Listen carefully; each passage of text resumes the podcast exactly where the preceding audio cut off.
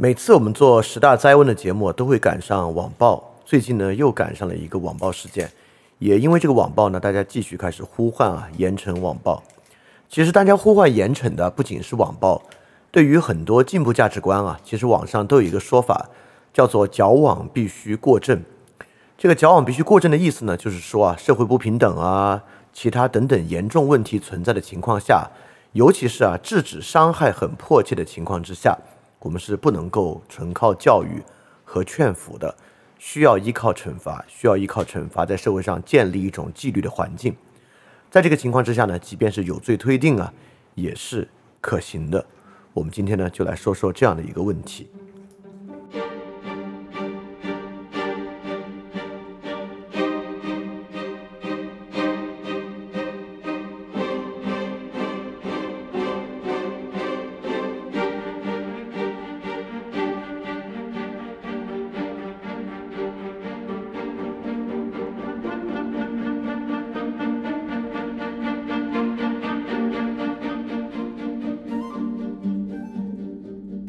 大家好啊，欢迎收听新一期的十大灾问节目，我是李厚成。啊，对于很多听众呢，可能你都不知道啊，十大灾问，十大灾问是什么节目？十个大灾问，这就是我们从这个中国历史与思想史中衍生的一个节目。这个节目的名字呢，叫做十大灾问，跨越千年，克服法家思维。就是因为我们当时学习韩非子以及韩非子之后的法家思想的时候呢，我们能看到如此远古的法家思想，在今天我们的社会中依然有。很丰富的残留，不仅有很丰富的残留，我们也能发现啊，法家这种很现实主义的思路，与今天的现代现实主义又产生了很多有趣的结合，可以说是有趣的结合，也可以说是残酷的结合。所以说，在这个问题意识之下呢，我也认为啊，在今天我们这个时代，重新啊来问这些重要的问题，因而来克服法家思路，也是一个非常重要的。那么今天这期呢，是十大在问的第七问。第七问呢是最后一个比较细节的问题，这个细节问题呢就是关于惩罚的效率这么一个问题，也就是我们最开始在 intro 里面所讲到的惩罚效率问题。在这个问题之后呢，剩下三个都是比较 meta 的问题了。meta 问题就是比较终极的大问题，啊，这剩下三个问题呢涉及到我们对于公共秩序最根本的想象。第一个问题呢就是公共利益与私人利益是否相悖的问题。第二个呢，就是有没有永恒秩序的问题，是否秩序呢也会不断变化？我们今天这个社会需要新的秩序。第三个呢，就是关于权力关系的啊，也是跟法这三个呢，都是与法家的思路与法家观点，也是与我们今天对于社会秩序想象非常核心的问题。好，我们今天还是关注在我们十大再问第七问，就是惩罚作为方法，我们是否可以指望惩罚是一种非常高效的社会秩序维护的方式，一种社会纪律构成的方法？这一期呢，刚好是上一期问题的一个延续。上一期问题呢，我们讲的是以利为师。以利为师问题呢，我们在里面主要提到是搭便车，对吧？就是当我们有这种以利为师的想法，我们整个社会的公共产品啊，全部是由呃这个政府或者由公共部门来提供的情况之下，呃，社会的所有人呢，就进入到这种搭便车的思路。在这个搭便车的思路思路之中呢，实际上公共品会陷入危机等等的问题啊，是一个。比较又有点道德又有点经济学的交叉的问题，大家可以去听。Anyway，我们说回到今天啊，就是上期节目里面提到一个很重要的点，就是搭便车是很难惩罚的，我们很难去惩罚搭便车的行为，因为一旦啊这个人数如此众多进入到搭便车的环境之中呢，就很难真正去克服这个公共品丧失的环境。好，就刚好引到这期的问题啊，惩罚是不是一个高效的低成本手段？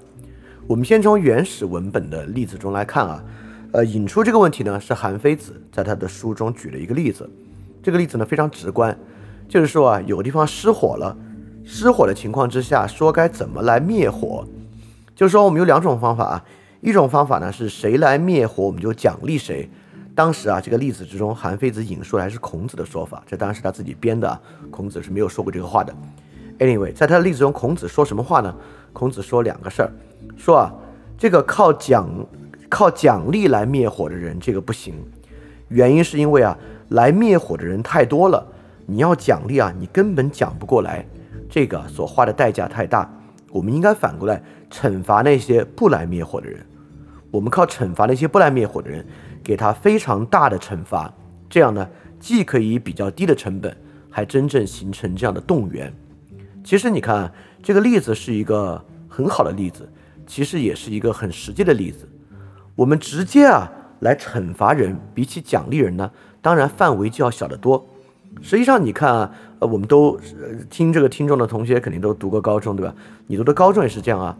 老师不会花很多时间去奖励那些真正完成了任务、完成了纪律的人，相反是去惩罚那些无法完成作业、不遵守课堂纪律的人。这样惩罚的人数呢要小得多，所花的代价呢肯定比要一个一个去奖励呢也要好得多。所以从这种现实主义的考量上来看啊，惩罚确实是一种高效塑造社会秩序的方法。这里面呢，我们还可以做一个引申，这个引申是什么呢？既然惩罚这么有效，实际上如果我们还去奖励惩罚的人，会不会更有效率？整个社会秩序的塑造啊，我们不去奖励那些做得好的人，我们去奖励那些惩罚坏人的人，是不是这个社会就更好了？这个在实际生活中有很多很多的例子啊，即便在我们这个时代，也有很多的例子，让我能够想到，嗯，非常重要的例子就是，其实现在啊，对于很多行政执法的部门，或者比如说交通警察的一些警察的罚没收入啊，是有奖励的。所以在这个奖励的催逼之下，你会发现啊，呃，整个社会如果他们需要一个纪律，这个纪律的覆盖和推进是非常快的。比如说这个骑电动车要戴头盔这个事儿啊，其实覆盖速度就非常非常的快，而且最近呢罚的越多，其实大家越不敢去违背。这个当然比奖励那些啊骑电动车戴头盔的人效率会高得多了。所以说呢，这个想法本身啊是一个非常现实的想法。我们先不对它做价值的评判，我们先不去评判说惩罚是不是很残忍啊等等等，不不去做这些。我们仅仅今天想说的，就这个逻辑本身有没有问题？什么逻辑呢？就是惩罚是一种更高效的社会秩序塑造手段，这一点是不是有问题啊？可见啊，这个想法本身并不极端，并不奇怪啊。在历史上呢，当然秦朝就是完完全全整个社会从上到下由惩罚驱动的社会。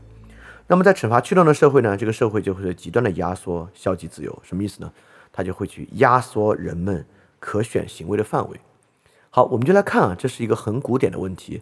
还是今天我们还会面临这样的问题，在听今天这期节目的时候呢，我举到很多地方我都没有办法，呃，既从讲授的效率之上，我没有办法每个地方都举例，也从节目本身来讲，我也不好每个地方都举例。但我希望你听的时候，你去想了有什么例子在其中跟它相关的。好，我们先说惩罚这个问题啊，我们就先从惩罚这个问题开始讲。呃，我们如果为了接下来的论述呢，我们可以把惩罚分为两个方面。第一个方面是我们每个人平时都听说过的一句话，尤其在去年啊，这句话被提及的概率还很高，就说“法无明文禁止即可”，对吧？“法无明文禁止即可”，也就是说，这种惩罚是惩罚超出你权利的部分。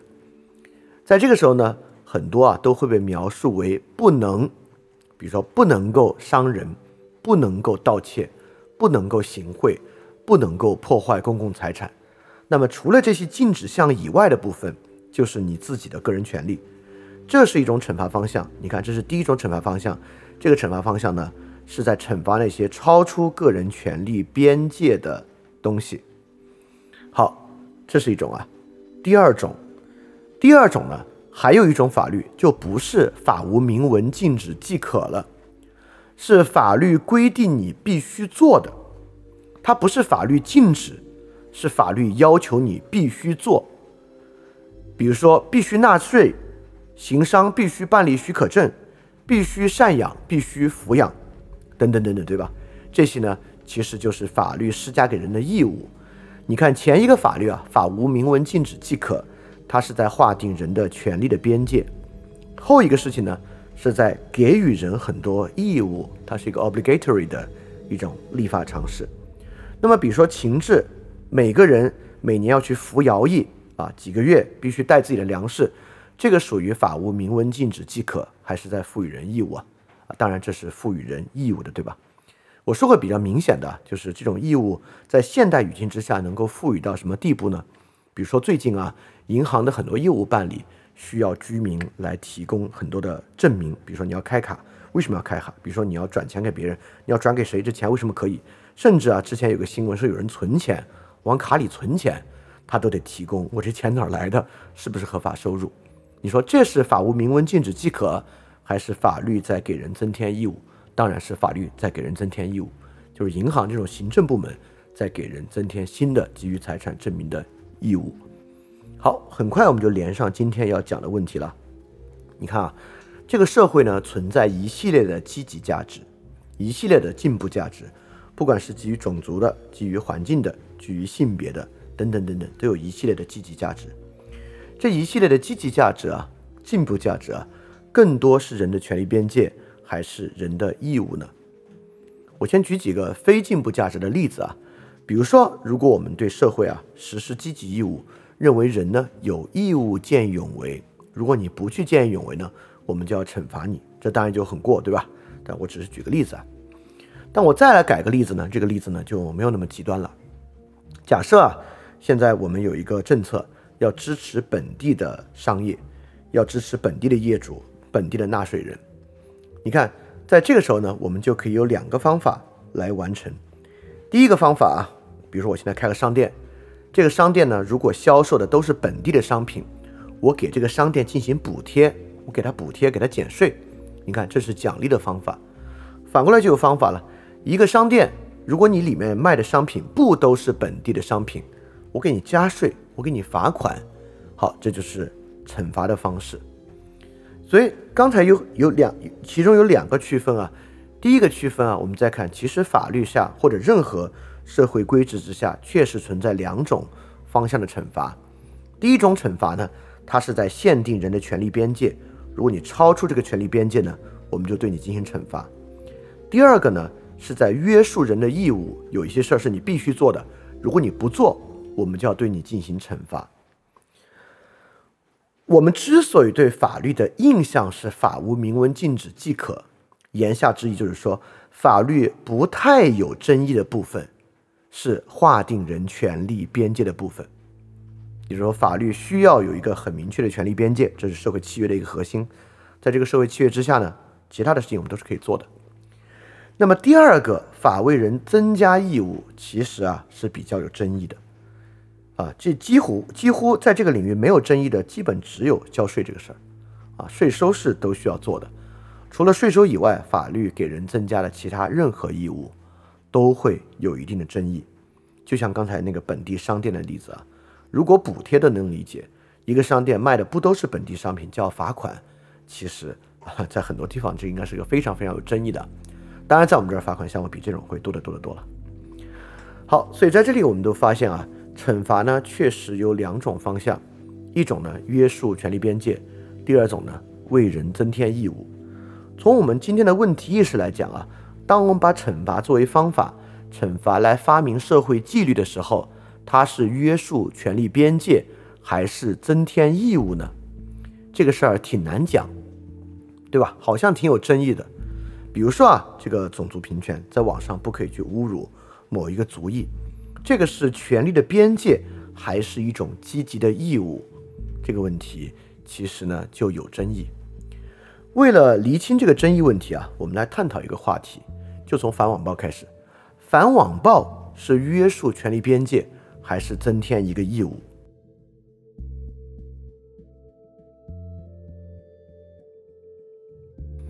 你现在可以先想想啊，这个问题你可能会有你自己的一个判断，就是反网暴到底是增添权利的边界，就是我们不能够这样去对其他人施加暴力，还是一种非常积极的社会义务。我们先不说网暴，先说热暴力啊，不可伤人。不可伤人是人的一个义务还是权利边界呢？很明显，它是权利边界。就不可伤人啊，可能可以说是权利边界里面最典型的一个了。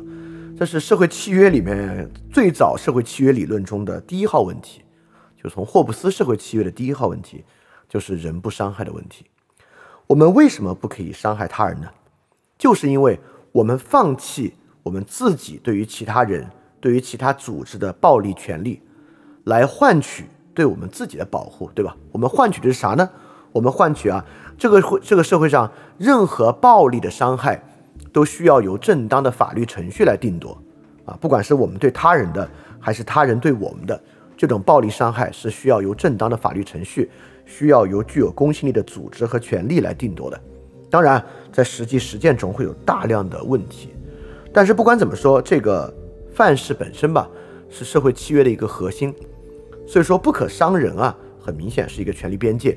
我们每个人都放弃自己暴力上伤害他人的权利啊，来换取对我们自己的保护。好。那网暴和它像吗？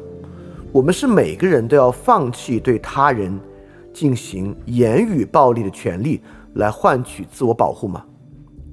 不是，对吧？我们有没有委托一个组织、委托一个程序来定夺哪些人、哪些组织可以骂，而哪些人、哪些组织不可以骂？有没有？没有的原因就是。如果有的话，实际上就代表我们每个人要放弃价值判断，放弃物理暴力。我们并没有放弃价值判断，因为我不能伤害他，但是我可以说他是个坏人，我可以说这个人很糟糕。但放弃语言暴力等于我们放弃了价值的判断。这是为什么这个 freedom of speech 这个事儿这个事情啊如此重要的一个原因，就是我们在捍卫。freedom of speech 的时候，很多时候我们捍卫当然不是人的循循善诱的好话了，我们捍卫 freedom of speech，捍卫的就是伤害的话、侮辱性的话、进攻性的话，对吧？如果不是这些话，这有什么可捍卫不捍卫的吗？好话有啥可捍卫的，对吧？所以从这里啊，我们就可以看出啊，这个物理暴力和网暴是非常不同的。首先啊，我这里没有说我们不可以反网暴啊，我可没这么说，我只是要说。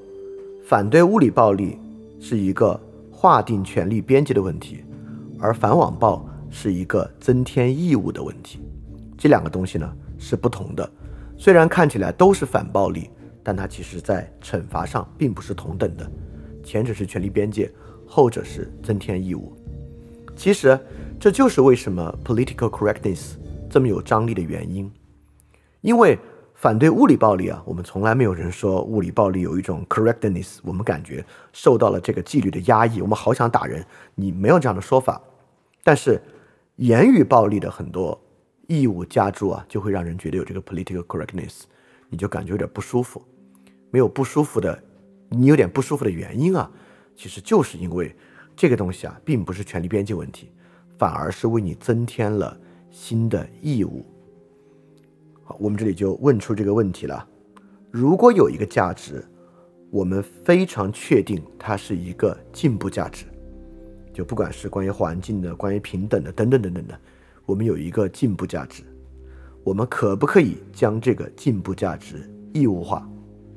我们可不可以把这个进步价值变成一个义务，加注到他人身上？当然啊，当我们把它变得变成一个义务，加注到他人身上的时候。如果他人没有履行这个义务，我们当然就要对他人进行惩罚了。义务嘛，当然就是和惩罚相关的。好，所以你看，我们就这样连到这个问题了。你看，我们今天讲的是用惩罚塑造社会纪律，对于进步价值是不是重要这个问题，对吧？所以我们首先呢，区分了两种不同的惩罚，一种惩罚呢是权力边界的惩罚，一种惩罚呢是积极的要求他做一个行为的义务惩罚。而我们再看啊，这个网，我们从网暴进入来看，网暴是权力边界还是增添义务？我们就能感觉它是增添义务。那今天很多 political correctness 实际上呢，也是在为人增添义务。所以我们就回到这个问题了，这是一种有惩罚给人加注的义务。那么，如果一个价值我们能确定它是一个进步价值啊，可不可以将它义务化？这么一个问题。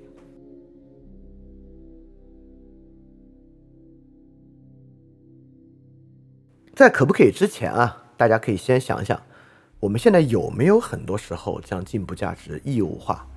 其实是有的，不管是进步价值的义务化还是反进步价值的义务化，都高度存在这种争夺、伤害啊、惩罚啊是很巨大的。而且大家也要明白啊，这些不仅仅是网络批判，不仅仅伤害人的名誉，在当前的互联网环境之下，不管是国内还是国外。这种网络的言论啊，呃，是会造成实际伤害的。比如说啊，会让一个人没有办法继续从事他的职业；比如说这个 J.K. Rowling 就因为这个原因啊，无法在很多后续的 Harry Potter 作品里面继续署名，也无法继续参与，对吧？啊，在国内那你要碰一些事儿，那就更是了，就不多说了，对吧？大家都明白啊。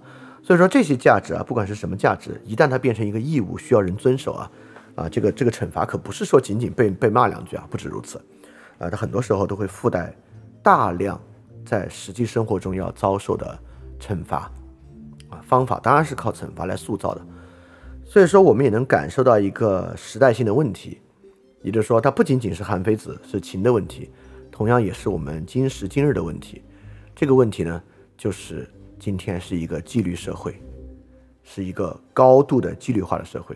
我们在这个社会中啊，呃，确实在面临很多的纪律。呃，在其他社会中呢，主要面临为啊一些 political correctness 的纪律会真的比较多。那在我们这边当然有更多更多的纪律，不只是这个 political correctness 的纪律，还有很多 political 的纪律，对吧？哎呀，非常非常大量的纪律。呃，这些纪律呢，你你你也能理解啊。比如说，在我们这边的那些我说的 political 的纪律。它不仅仅是被这个 power 本身去维持住的，它同时也被很多不在这个 power 体系之内的其他人在维护，对吧？比如在网上就有很多人，呃，今天来批判这个，明天批判那个，大量存在，对吧？好，为什么要去确证这一点呢？首先啊，今天是一个纪律社会；第二，今天这个纪律社会呢与 power 高度相关，但不仅仅是 power 本身在运作，这个社会上也有很多在运作。运作的原因是什么呢？就是我们开始提到的另一个问题：对于惩罚者的奖励。也就是说，我们今天这个社会啊，维持和运转这样一个纪律社会，很大的方法是靠奖励惩罚者来实现的。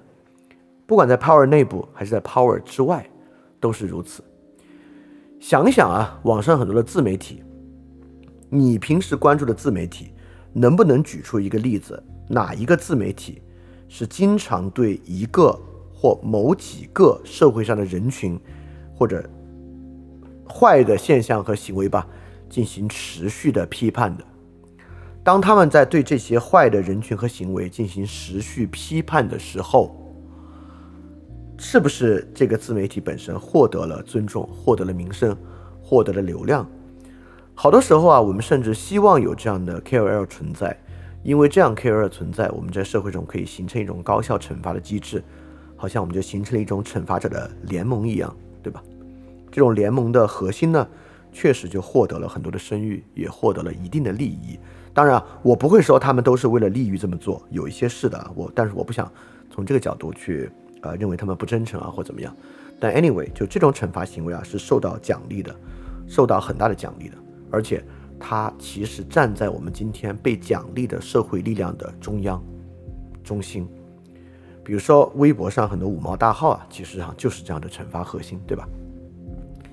你现在想想啊，你支持的一个价值，不管是动物保护、女性主义、环境保护、族裔平权等等等等，对于这些进步价值在社会上的实际完成。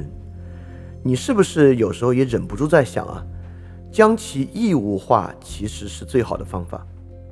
就是说，比起给予人自由，遵守不遵守，遵从于他自己的道德，你更认为不遵守这个义务的人要受到某种惩罚，对这个进步价值的推进是更好的。所以说，我们如果你认为如此的话，我们当然就希望能够有一个一呼百应的 KOL。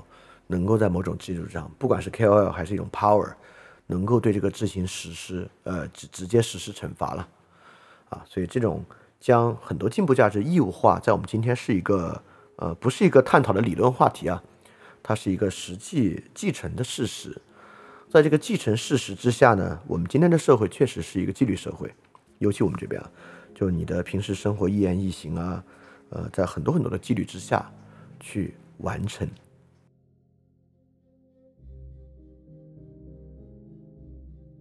那接下来要讨论的问题就很简单了，就这样做好吗？这样做有没有什么害处？啊，我们当然就是要讨论这样做有什么害处了。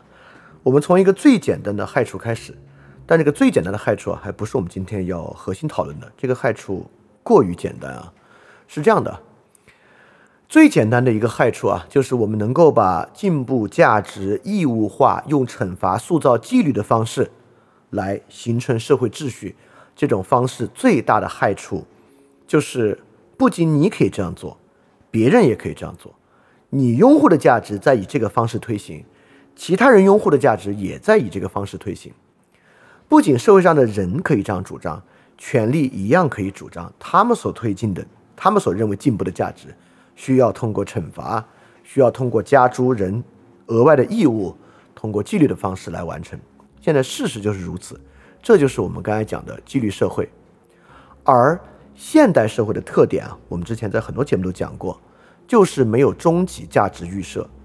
没有终极价值预设的意思呢，不存在哪一类人可以拿出一个道理，在这个道理之下，他们绝对是对的，而其他人绝对是错的，没有这么一回事儿。那在今天这个情况之下呢，总的来说必然是一个比较价值多元的情况，在。价值多元情况之下产生非价值多元处境的，那都是 power 的原因啊，不是别的原因。就今天很难有一个人站出来说啊，我主张这个价值啊，比其他人的价值要更紧迫、更高级。所以说，从这个角度啊，如果每个人拿着他的价值都主张将这个价值义务化，那我们所面临的社会呢，就是一个这个社会纪律啊过于密集。对生活的影响过大的社会，当然就是我们今天的社会，对吧？所以，为什么不能够把一切进步价值变成义务，形成纪律的原因呢？就是我们要维持啊，法律是划定权利边界的这么一个社会契约，就是不把社会契约建立在某种进步价值的义务之上。原因就是因为啊，我们现在已经没有那种终极的价值预设了，没有那种终极的绝对正确的价值。所以说，如果每每一方啊都认为自己的价值需要义务化，需要变成纪律啊，那我们的纪律就非常非常多，就是我们现在的情况，这就会斗得不可开交啊，就会争得非常非常厉害，呃，会导致这个社会反而失序，对吧？所以这是一个很简单的基于这个现代社会所谓“上帝死了”之后的现代社会的一个对这种呃进步价值义务化的一个驳斥。但我今天更想说的啊是第二个问题。因为我们今天啊，就在说这个惩罚的效率和惩罚效用这个问题嘛，这个才是法家的一个根本的价值主张啊。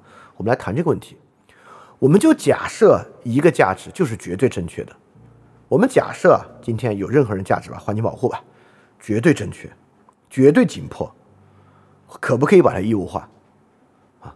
我们来问的就是价值能不能靠义务和纪律来推进？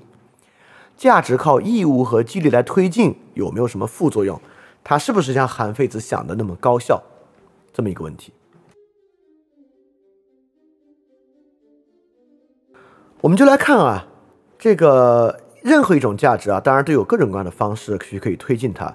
比如说依靠纪律的方式推进，就惩罚，对吧？当然可以了，就一个事儿，大家都必须做，只要你不做，你就要受罚，这就是一种纪律，靠惩罚来推进的。第二呢，也可以靠奖励来推进，对吧？我们就说这个事儿，我们希望有人来做，只要谁做，我们就给他很高的奖励。比如说最近啊，俄罗斯找人去打仗，瓦格纳雇佣军去前线啊，只要活着回来，就是你是个罪犯，这个罪都服刑都不用继续服了，还能拿到钱。这个呢，就是靠奖励来推进这样的一个价值。那价值除了靠奖励和惩罚推进，还有没有什么方式推进呢？有。当然有，还有很多方式呢。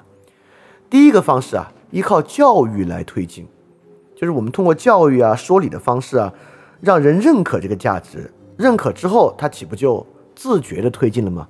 既不需要奖励，也不需要惩罚，人当然可以因为自觉认可某个价值做很多事儿了。很多环保主义者素食，对吧？都是因为他自己认可，他吃素食可能比平时正常饮食还要更贵呢，也没有人奖励他，没有人惩罚他。这都是自我推进的，啊，这是可能的。但是呢，现在啊是一个悲观主义时代，大家都觉得我自己能做到，但要求别人我不相信。像我们今天经常说啊，人不能影响他人，不能改变他人，等等等等的。所以这个方式呢，在一个悲观主义的时代，我们觉得不太可能。还有没有别的方法呢？其实还有一个方法，也不是惩罚，也不是奖励，也不是自觉，而是什么呢？而是靠理性。比如说啊，我们现在说环保，对吧？这个环保呢，我发明了一个，都都不用我了，有人早就发明了非常节能的灯。这个灯啊，既节能，它因为节能呢，它是省电费，所以好的企业呢就换这样的灯啊。大家都知道，中国有很多这样的，全世界都有很多这样的环境保护解决方案公司。这个公司啊，来给你的厂房做整体改造，一分钱不要，要的是什么呢？要的啊，就是未来十年你的厂房每比过去少花几度电，从省的电费中我要拿走百分之四十，比如百分之五十，这样就是你企业省一半的电费。另外一半是拿给我的，对企业来讲依然非常划算，对吧？啊，这是一种既不靠惩罚，也不靠奖励，也不靠自觉，而靠市场机制、靠理性来推动的一种进步价值，啊，这也是进步价值的一个推进方法。但不管怎么说啊，你看我们有这么多方法，这一方法呢，比如说靠自觉和教育，悲观时代嘛，大家觉得不可能；靠奖励，奖励太贵了，谁来给钱奖励呢？对吧？靠这个市场机制。有些领域啊，我能想出市场机制，但很多领域啊，比如网上的很多领域啊，我们想不到这个领域跟市场能够有什么结合啊。一些 political 的领域啊，包括一些平等的领域啊，我们不觉得，我们是，我们不仅不觉得能解决啊，甚至好多时候市场啊，就是导致这些问题发生的原因，我们也不觉得它能够有一种市场化的方式去解决它。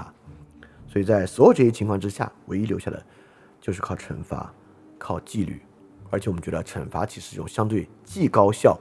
又成本较低的方法，所以惩罚是一个最好的方式啊，也是我们最容易能够去实现的方法。我们就来更集中的看一看惩罚这个问题啊。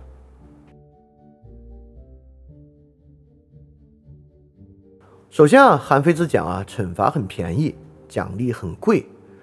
呃，听上去也是啊。你看，惩罚既对于这个施加的范围很少啊，你要惩罚的只是少数。不服从纪律的人，而且惩你奖励的呢是大多数服从纪律的人，而奖励呢一般都真金白银，惩罚这事儿可以很柔性啊，打他都行，对吧？你用各种方式可以惩罚他。在我们今天的网上呢，呃，大家完全形成一个整体舆论啊，一人一句足够惩罚他了，足够就很大的惩罚了。所以惩罚看起来很实际，呃，很易，很容易做，尤其在今天的互联网上，看很容易实施。而且呢，看着也挺便宜的，但惩罚真的便宜吗？我们可以说啊，呃，对于解决某个短期的问题，尤其是啊，在短期问题上报复来看，惩罚确实非常便宜。就如果对于我们我们这个短期问题啊，我们对他想实施的是报复，当然报复你在这里不把它看作一个纯粹坏的事情啊，报复也是一种正义，对吧？报复本身也可以说是一种正义。要实施这种正义啊，在短期报复或者短期制止的角度来看，惩罚真的是很便宜。尤其是一个事儿，纪律刚刚实施，刚有这个纪律的时候，惩罚一般都特别的高效啊。这任何领域都是啊，因为刚刚建立一个新的纪律，然后第一批被罚的人啊，那罚的都很疼的，很难受的。所以对于解决短期优化来讲啊，惩罚是挺好的。但是呢，到最后惩罚会变得。很昂贵，为什么惩罚会很昂贵呢？有几有以下几个原因啊，呃，这几个原因非常重要，那非常重要的原因呢，我也不怕把它说出来。很明显啊，如果这个社世界上有一个社会是一个高度纪律社会，那肯定是我们了。而我们使使用纪律社会呢，就是认为它便宜，对吧？总比奖励便宜。但是在这里我们就来说啊，尤其大家经过二零二二年的经验，大家可以看我说的对不对？这东西不仅不便宜。最贵的就是这个东西，当然，我们不仅要去呃反过来去想，我们这个 power 它使用了昂贵的方法，我觉得最多的还是去大家反思自己所支持的进步价值，是不是同样使用了昂贵的方法？惩罚的昂贵性来源于很多不同的方面，比惩罚的便宜所导致的方面要多得多得多。因为啊，纪律本身啊是有不断加强的趋势的。这种不断加强的趋势呢，由于它并不是像你看啊，法律规定权利边界，权利边界是什么意思？就是说啊，极少数人会越界，比如说故意伤害，那在平时生活中你要没没什么事儿，你也不会去故意伤害别人。盗窃，如果你不是因为走投无路啊，很多人其实也不会盗窃，盗窃本身的风险也挺大。所以这种权利边界以外的惩罚。其实惩罚的数量是真不大因为实际那么去做的人，就从经济理性上去讲啊，那么做也不划算。实际那么做的人呢也比较少。但是义务型的惩罚，嚯，那可就范围就大了。就纪律型的惩罚的范围其实是很大的，因为你要主张某种积极的价值。就比如说现在城市里面的垃圾分类，如果不垃圾分类的人都要被惩罚，其实惩罚的范围是很大的。我没有做很详实的调查，但实际上严格每日进行垃圾分类的人的比例不会特别特别多，啊，这个比例是不是特别特别多的？这是一点。其他的纪律也也也是一样啊，比如说二零二二年中间有很多的纪律，大家明白对吧？纪律惩罚的范围啊，其实比韩非子想象的要大。韩非子想的呢，是你看啊，救火这个事儿，我们惩罚的只是不来救火的人。救火这个事儿看起来啊，不来救火的人挺少，但是，一到啊这个法家实际要执行啊，比如说征发劳徭役、劳役，征发战争去打仗。惩罚那些不响应征发的人啊，那到汉武帝的时代就搞成民户减半了，就是有一半的人宁愿脱籍也不愿意做这个事儿，哈，因为你要给人施加一个义务嘛，逃脱义务的动机非常大，那这个惩罚的范围就会变得极其的巨大，啊，这是第一个原因啊，导致在这个救火例子里面好像罚不了几个人，但实际的一种巨大社会的纪律构成之中啊，罚的人非常多，它的惩罚成本是很高的。第二。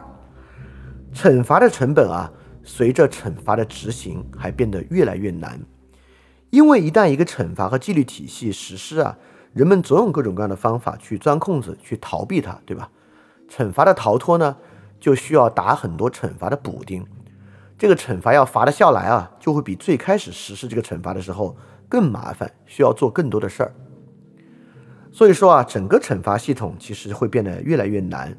在这种与惩罚决力啊，与这个惩罚逃脱决力的过程之中呢，花的成本比最开始的单个惩罚就会越来越高。任何一个社会纪律体系啊，都在面临纪律的逃脱，都在面临惩罚补丁的问题啊。这个惩罚补丁往往成本是很大的。再加上随着啊，你往这个惩罚体系里面填进的，因为它的规模大嘛，呃，而且变得越来越隐蔽，你需要填进更多的人力。这些人力呢，构成更加庞杂的这种层级组织。这个层级组织啊，其实系统啊，也在变得愈发缓慢，愈发缓慢。所以这种惩罚，我们就会发现啊，它要么是变成这种非常剧烈的杀鸡儆猴，变得非常的鲁莽，其实也无法真正起到根除的效果；要么呢，就基本上就要停滞停摆，除非呢，你能够投入巨大的资源去解决它。所以说，惩罚体系是一个动态系统啊。这种义务的惩罚呢，不断的要变成这个惩罚的逃脱，惩罚叫打补丁，补到无法惩罚为止。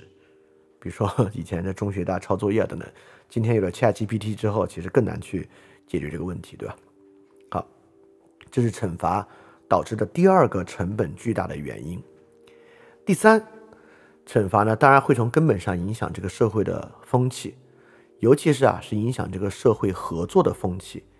一个纪律社会，尤其是啊，我们在奖励惩罚者的这种社会，这个社会合作的效率会大幅削减，主体之间合作信任的成本会大幅的上升，沟通成本会变得极大，导致很多人啊根本就放弃合作啊，很大程度就是我们现在这个社会在发生的事儿啊，就是因为这种惩罚与纪律社会呢，人跟人之间啊是很难积累下来正常的社会关系，很难积累下来正常的信任的。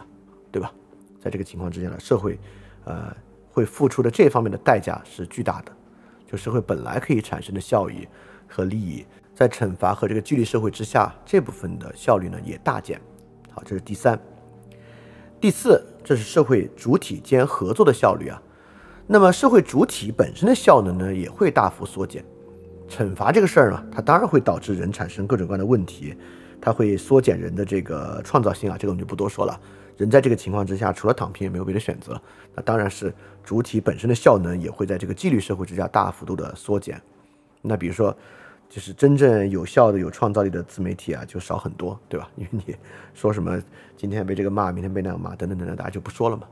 啊，这是第四。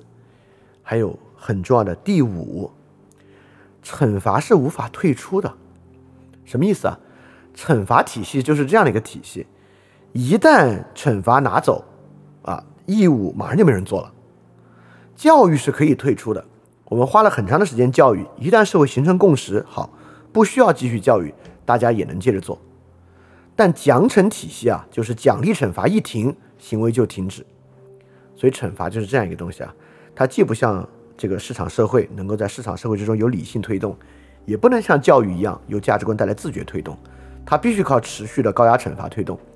都不说退不退出了，你都不能松，你只要一放松，这个人们的义务的履行马上就向下降。所以惩罚很昂贵的原因也是这个原因啊，在长期来看，它根本就是必必须持续投入的一个事儿，只要不投入，立马就完蛋。所以惩罚还无法退出。所以以上五点啊，决定了惩罚啊不仅不便宜，而且非常昂贵。第一呢，就是纪律惩罚的范围啊，远比韩非子和任何法家思路的人想的要大。第二呢，惩罚是一个动态系统啊，很快惩罚和纪律形成呢，就会形成纪律的逃脱。惩罚呢，就需要在逃脱项上不断的打补丁，这个成本是很大的，而且打补丁的过程呢，也会使惩罚体系本身变成一个更臃肿而庞大的系统，本身就会缓慢，会需要高成本来运行。第三呢，惩罚与激励社会啊，导致社会合作效率大幅削减，削减主体之间的信任沟通，极大的增加制度成本，导致这个社会合作效率下降。第四呢，对每个主体来讲啊，也是对这个主体效能本身的巨大缩减啊，导致主体的创造力的下降。第五呢，惩罚系统是一个无法退出的系统，它必须靠持续惩罚才能维持住这样的社会纪律。所以在以上条件之下，如果在这个技术要素不变的情况之下，惩罚其实是非常昂贵，而且惩罚体系呢是越来越昂贵的。所以中长期来看啊，惩罚纪律其实是一种很糟糕的社会治理方式，是一种很糟糕的社会秩序形成的方法，它其实是一个很昂贵且越来越昂贵的方法。相对来讲呢，基于社会自然合作的市场机制是比较便宜的，教育自主的虽然是周期比较长，总的来讲呢是比较便宜的，所以大家就明白了，有些政治体的治理成本啊，为什么注定越来越高，越来越高，越来越高，就是这样的原因。好，这是第一方面啊，我们讲的还是惩罚，如韩非子所说便宜吗的这个问题。我们来看第二个问题啊，就惩罚会不会造成很多其他的问题，一些衍生的问题的出现。首先啊，现代社会有这么多的惩罚，有这么多的纪律，在个体权利之外，又萌发出了这么多个体义务需要去完成啊，这绝不仅仅是我们的一个问题，这呢是一个全世界的问题，可以说这是技术与社会治理的一个交叉点，因为所有自上而下的行政体系啊，其实都有呃极强度的介入社会的冲动，只是过去呢，在没有这个互联网技术啊和高和这种比较快速的沟通技术情况之下，这种社会治理很难完成。一旦啊有了这个互联网技术啊，其他信息技术的加持啊，整个社会治理啊走向这个义务化，走向纪律化，呃，基本是一个现代理性体系的必然结果。这是传统行政体系适应新型社会的一种必然技术，采用一种自上而下的责任归属的指令体系的方式来塑造社会秩序，这基本是一个必然问题。所以这不是我们的问题，这是典型的现代问题。这不就是福柯在《规训与惩罚》里面所谈到的那个问题吗？就是现代工具理性的某种必然性嘛？啊，其实更远的，这也是尼采和韦伯所提到的现代性的问题啊，都可以在这个之下。所以惩罚、纪律，呃，个越来越多的个体义务啊，这个是现代性问题的一部分。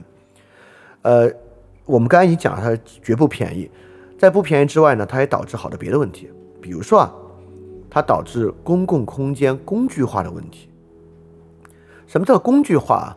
就是公共空间本来要填充好多东西的，对吧？比如说娱乐、情感、品德，都是在公共空间中人与人之间可以去交流的纽带啊。但是当啊这个惩罚与纪律成为公共空间的一个主轴的时候啊，其实公共空间呢就变得高度的工具化，工具理性就因为这个原因。渗透进公共空间，这个社会的各种各样的公共领域，包括舆论领域，就变成了纪律的领域。呵 这个大家活在这儿，应该是最明白什么叫做公共空公共领域和舆论领域高度纪律化、工具理性化。这个大家很懂的。在这个背后呢，不管是实体公共领域还是舆论领域，都有大量的批判、惩罚、社会控制在其中。其其实大家可以结合之前有一期手机的节目啊，也是饭店里面的。那手机那期节目就提到呢，所谓第三次公共领域结构转型啊，就是透过手机这样的媒介呢，私领域完全消失，私领域透过手机完全接入公共领域。那在这个视角之下呢，今天啊，几乎打开手机，面对的就是纪律社会，面对的就是完完整整的纪律社会。本来有一些 App，尤其是 Messenger App，尤其是 Messenger Group 这样的地方，应该是有机会可以远离纪律社会的。但是你也明白，其实不是，它依然是高度纪律社会的一部分。所以，当我们的私领域完全消失啊，透过手机完全接入公领域，我们每天面对的。就是惩罚技术与规避惩罚的技术，以及因着我们的价值主张让他人获得惩罚的技术。大家想一想，这是不是互联网现在非常主要的功能？惩罚与规避惩罚，依着我们的价值让他人获得惩罚，这是不是现在互联网可以说最主要的功能之一？啊，大概就是。以上这些，所以说就是因为这样的原因呢，我们说这是一个高度工具化的公共空间。在这种高度工具化的公共空间啊，个体感到无力感，感到与他人疏离，感到生活无望，是不可避免的事情，绝对的。所以在这个情况之下，人除了选择躺平，其实没有别的选择。在这个情况之下，你对他的个体性啊，就是一种很完整的剥夺，很彻底、很完整的剥夺。在这种剥夺之中啊，我们刚才就讲啊，就是个体为什么创造力丧失，对吧？我们刚才也在讲，你也在想，哎，为什么有纪律就没有创造性呢？我们难道不可以要求人们创新吗？如果你创新不了，我们就惩罚你啊，我们逼你创新，行不行？在这个情况之下，人能创新吗？实际上是不能的，这是一个很重要的问题啊，因为好多人会认为人会认为能啊，我们就逼他创新啊，他创新不了，我们就罚他，就砍他的手，砍他的脚。这个人还不能创新吗？一样，他一他一定可以创新啊，他不能创新，不能创新的原因是什么呢？就是什么叫个体性的丧失啊？这没有什么浪漫主义的部分啊，这没有说这个人有一个什么他的自己，他的自己丢失了没有？就是说啊，他自己的所有的一切，他的言行举止和思考方法，都是一种被内化的外部规范。外部纪律、外部惩罚被内化，或者他内化的个体部分只有对这个外部规范本身的规避了，他所有的个体全被这个外部纪律、外部规范填充到一起了，这就是福柯所讲那个东西吧。首先，这既是毛细血管式的权利的一个体现；第二，这也是权力与知识生产本身的一个体现。在这个情况之下，它的个体是没有创、没有原本的创造力的。就没有针对具体事物的创造力的，因为它整个个体言行和对世界的理解方式就是外部规范的内化，它没有任何可碰撞的东西存在，所以在这种情况下，这个创造性的丧失是不可避免的事情。还有一个呢，就是这样的一种社会，你看啊，它是一个自上而下的以责任关系构成的指令系统，其实啊，它会变成一个等级社会的。就是这两天网上有一个相亲公务员的言辞啊，就被大家贴出来了。就那个人也说的很明白了嘛，说的也是大实话。距离啊，这个惩罚与纪律体系的远近和在惩罚和纪律体系之中豁免程度啊，就形成了社会性的等级。距离权力核心较近啊，比较能够豁免惩罚的，自然就是等级较高的。那在这个体系之外啊，惩罚豁免程度较低的，就是等级较低的人。这。就是这样嘛，对吧？那么在任何一个高度形成这样纪律化的惩罚和纪律体系之外，都会形成这样的内外高低的等级化关系。掌握话语的，能够引发这样惩罚的人啊，站在权力体系的中央，而其他人呢，站在权力体系之外。比如我们现在基于微博，就可以画出这么一个基于惩罚和纪律的权力体系的呃远近关系。所以说，在这些总结之下，惩罚与纪律文化、纪律系统啊所造成的问题也是很明显的。惩罚不仅不便宜，惩罚会导致很多很多的问题。说到这里啊，其实这期要讲的，尤其是对于这个惩罚的批判，也就是差不多了。我觉得也相当完整了。回答我们那个问题啊，即便是一个进步价值，即便我们认为这个进步价值啊特别的重要、特别的紧迫，我们现在能够靠惩罚构成纪律来推进这个进步价值吗？我所倾向的答案是不能，就是因为惩罚非常的昂贵，而且惩罚会造成大量衍生的问题。那这里肯定会问啊，那既然惩罚问题这么多，那不惩罚我们能怎么样呢？难免在这种时候会有一个想法，我们觉得不是惩罚的问题啊，你所说的问题啊，不外乎是只有惩罚，惩罚过度的问题。我们就会说啊，你这些分析有点道理，但你这些分析呢，说的是只有惩罚是不行的，惩罚过度是不行的。反过来啊，我们就会主张没有惩罚也是万万不能的。所以任何进步价值啊，不能只靠惩罚，不能过度惩罚。但是呢，惩罚也非常重要。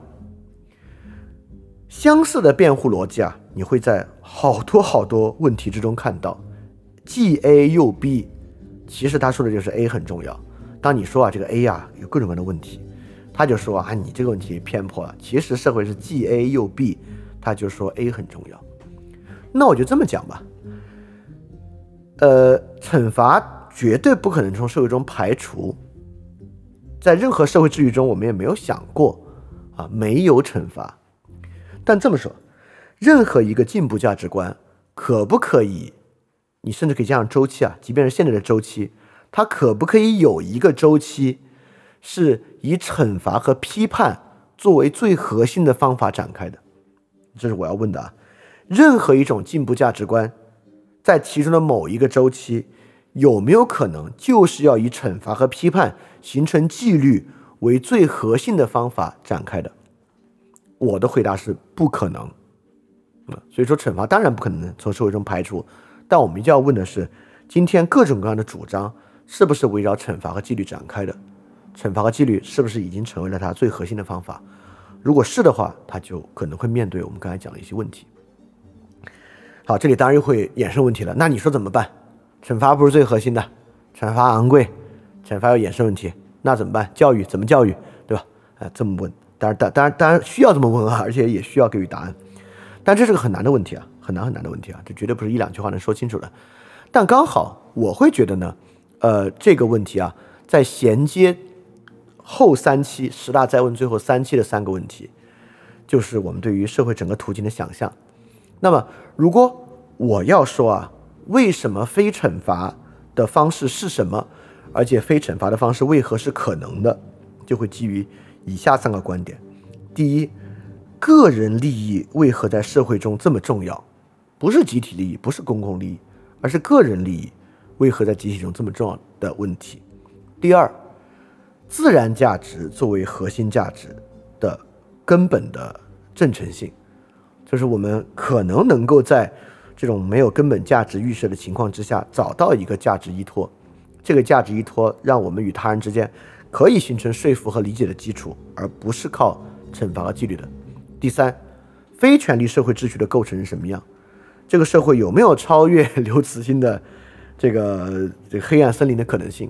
非权力化的社会秩序形成是什么样的？这个社会是不是就是你争我夺、你死我活？不是的话，非权力社会秩序构成是什么样的？这刚好是未来三期的问题啊。当然，我也明白，在进入到未来三期问题之前啊，我们马上就会遭遇一个很大的困境。这个困境啊，就是这个进入二十世纪、二十一世纪初期的社会啊，真的是一个超级悲观主义社会。这个悲观主义社会有一个第一点啊。就是我上面所提到的所有分析啊，所有事实可能一点用都没有。没用的原因是什么呢？因为大家根本不管惩罚便宜不便宜，或者惩罚对社会会形成什么危害。大家也从来没有想到过任何进步价值观可以在社会取得共识。大家没有想到我们能够迎来一个更好的社会。在这个时点上啊，大家都有点像江秋莲。我就是要复仇，我就是要别人付出代价。因为别人伤害了我，我要让他出点血，其他的我不管，我也不认为其他东西能实现，我不认为这些所谓的什么什么什么市场机制运行的，以个人利益保全为形成的价值共识啊，自然价值啊，教育啊，就是在一个悲观社会，我们更不管谁，我根本就没有要那个好结果，我事实上我根本不认为那个好结果可能。所以在这情况下，我就是要别人付出代价。所以这是这种问题所遭遇的第一大困难啊，就是在一个信心丧失的悲观主义社会啊，这种循循善诱很可能是呃比较无力的。呃，但这恰恰就是啊，就是我们如果要比较一个乐观主义社会，一个悲观主义社会，或者任何形式的社会吧，那我们可能要实实现的，就是一个如何进入到一个文明程度较高的环境。一个文明程度较高的环境呢，当当然就是说，我们对于其他人啊，对于悲观者是理解的。我们当然明白，悲观者就是要付出代价，就是要报仇，这都是可以理解的情况。但是呢，这种毁灭性的倾向啊，就是所谓毁灭的虚无主义。这种倾向是受到限制的，就是我们其他人有整个社会的文明体系有办法限制这种毁灭性的冲动啊，因此我们可以进入到更下一步的讨论里面去。所以惩罚啊，我们就能够理解，它从法家开始就是一种很技术性的思维，一种很远古的技术性思维，也是在现代这种技术社会的一种再现，一种在现代技术社会以现实主义形式的再现。